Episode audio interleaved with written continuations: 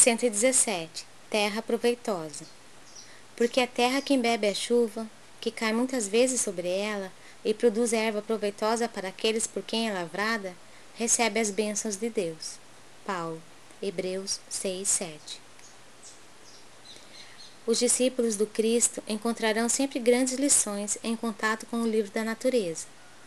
O convertido de Damasco refere-se aqui à terra proveitosa que produz abundantemente, embebendo-se da chuva que cai, incessante, na sua superfície, representando o vaso predileto de recepção das bênçãos de Deus. Transportemos o símbolo ao país dos corações.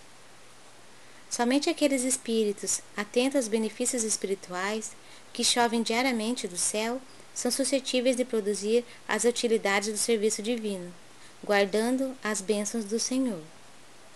Não que o Pai estabeleça prerrogativas injustificáveis. Sua proteção misericordiosa estende-se a todos, indistintamente, mas nem todos a recebem, isto é, inúmeras criaturas se fecham no egoísmo e na vaidade, envolvendo o coração em sombras densas.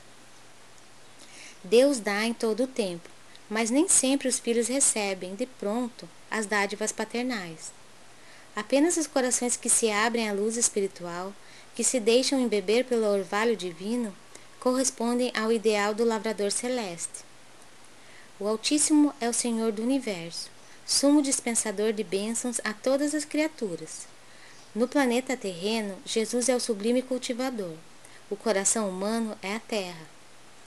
Cumpre-nos, portanto, compreender que não se lavra o solo sem retificá-lo ou sem feri-lo e que somente a terra tratada produzirá erva proveitosa, alimentando e beneficiando na casa de Deus, atendendo, destarte, à esperança do horticultor.